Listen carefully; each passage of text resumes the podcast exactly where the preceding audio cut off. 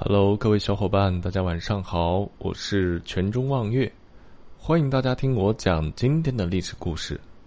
今天我们聊一聊中国古代最牛的六位老师。正所谓名师出高徒，牛掰的老师才能教出开挂的弟子。在我国古代，有过不少非常牛叉的老师。如果要搞一个排行榜的话，这六个人绝对是秒杀众人。第六名，郑复初。郑复初，元末明初人，刘伯温和施耐庵都是他的徒弟。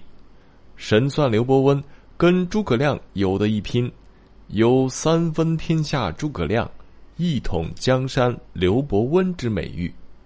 施耐庵的《水浒传》是中国四大名著之一，是位大神级别的作者。第五名，黄石公。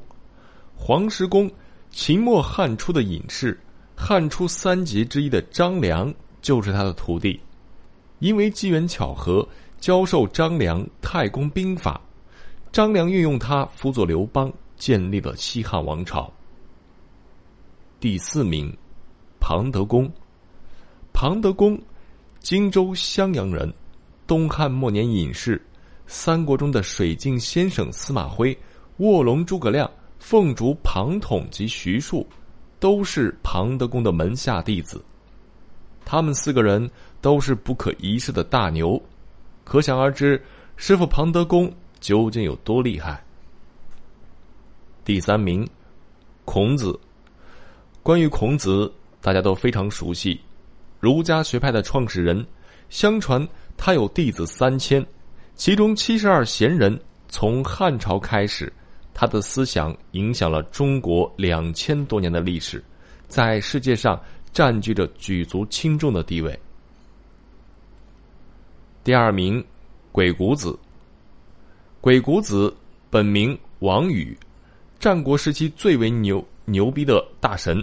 也是横跨多学科、多门派的旷世奇才，孙膑、庞涓、苏秦、张仪等，都是鬼谷子的弟子。